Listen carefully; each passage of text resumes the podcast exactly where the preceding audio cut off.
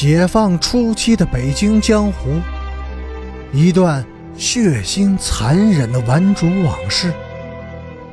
欢迎收听《北京教父》第二百零九集。在边雅军和阮平金的争辩过程中，傅方始终低头不语。但却极其专注地倾听着双方的言来语去。这时，他忽然开心的大笑起来，笑得前仰后合，泪水连连。嘿嘿，阮平坚，你输了。这个姓边的不仅长着一副黑心肝，还有一口钢牙利嘴。你虽然有铁链护身，他也能把它给咬断了。阮平金红了脸，狠狠地瞪了傅芳一眼。下半夜，篝火变成了炭火，霜气更重了。抬头看，黑黢黢的天空中布满了细碎的白色粉末，纷纷扬扬地降落下来。阮平金的头发上结满了冰花。阮平金。你快回屋去吧，我们不再争吵了。边雅军把白酒倒在了一个搪瓷茶缸里，在火上烤热，一口一口的喝了下去。他的头上和脸上落满了炭灰和霜花化成的水珠，显得肮脏、倔强而又可怜。不，我还想再听听你的故事。特别是盗窃，阮平金固执地说：“你下手偷人家的东西，于心何忍？”算了，那已经是过去的事情了。我说过，那是一种耻辱。那，你就谈谈现在和将来吧。边雅君大喝了一口酒，然后把缸子递给了阮平金。你喝一口酒，我就把什么都告诉你。”他说。阮平金豪爽的接过了茶缸，喝了一大口，呛得他咳嗽不止。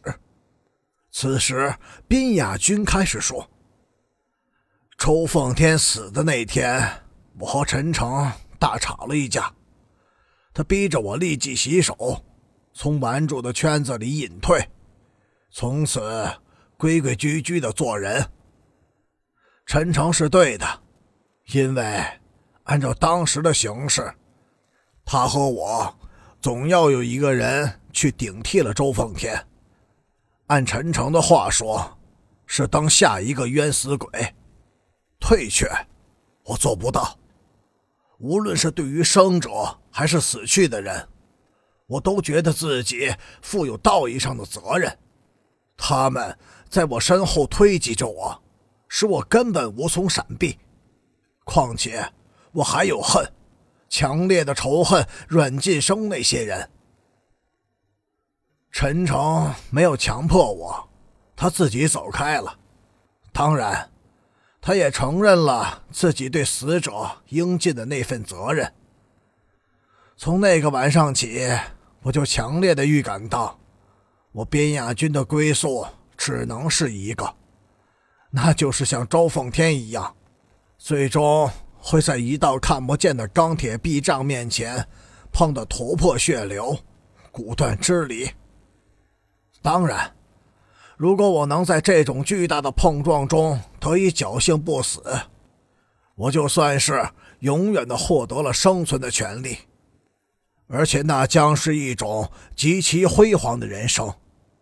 因为只有到那个时候，我才有可能摆脱掉心理的和世俗上的约束，彻底离开周奉天用生命画出的轨迹延长线，迈开腿走自己的路。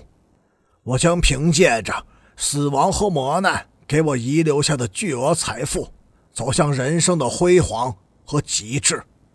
阮平金被强烈的震撼到了。眼前的这个人，这个流氓，他也拥有将来吗？他有权利奢望人生的辉煌和极致吗？杀死阮晋生，为周奉天报仇，就是你的辉煌吗？